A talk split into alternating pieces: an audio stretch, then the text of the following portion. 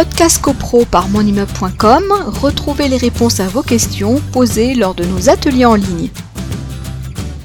Et Alors, dans le cadre- Frédéric, juste pour, euh, pour situer, donc on est très intéressé, on, signe, on, on- on fait une offre, on signe une promesse. Euh, eh, donc le, le vendeur, lui, s'engage à nous le vendre, le bien, parce qu'il a signé la, la promesse.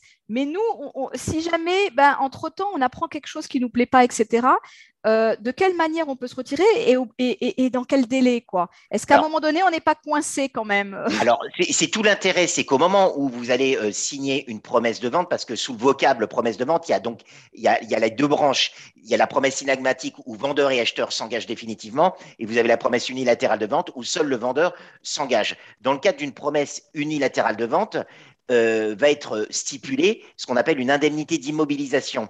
C'est-à-dire que l'acquéreur euh, potentiel va verser une indemnité d'immobilisation, c'est-à-dire qu'il va rémunérer le fait que le vendeur va immobiliser son bien uniquement pour lui pendant un certain laps de temps.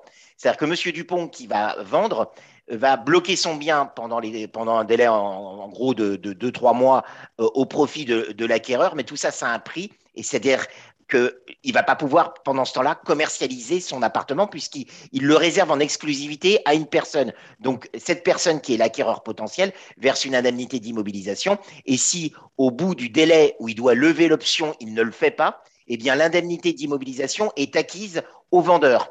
Là, on est dans la promesse unilatérale de vente. Dans l'autre cas, vendeur et acquéreur euh, signent un- une promesse synagmatique, tout le monde s'engage, c'est-à-dire que la vente, là, elle est quasi parfaite, elle va simplement être réitérée devant notaire lors de l'acte définitif. Mais il y a déjà accord sur la totalité, entre, sur la totalité des points, prix, euh, dénomination du bien, etc., etc., entre vendeur et acquéreur.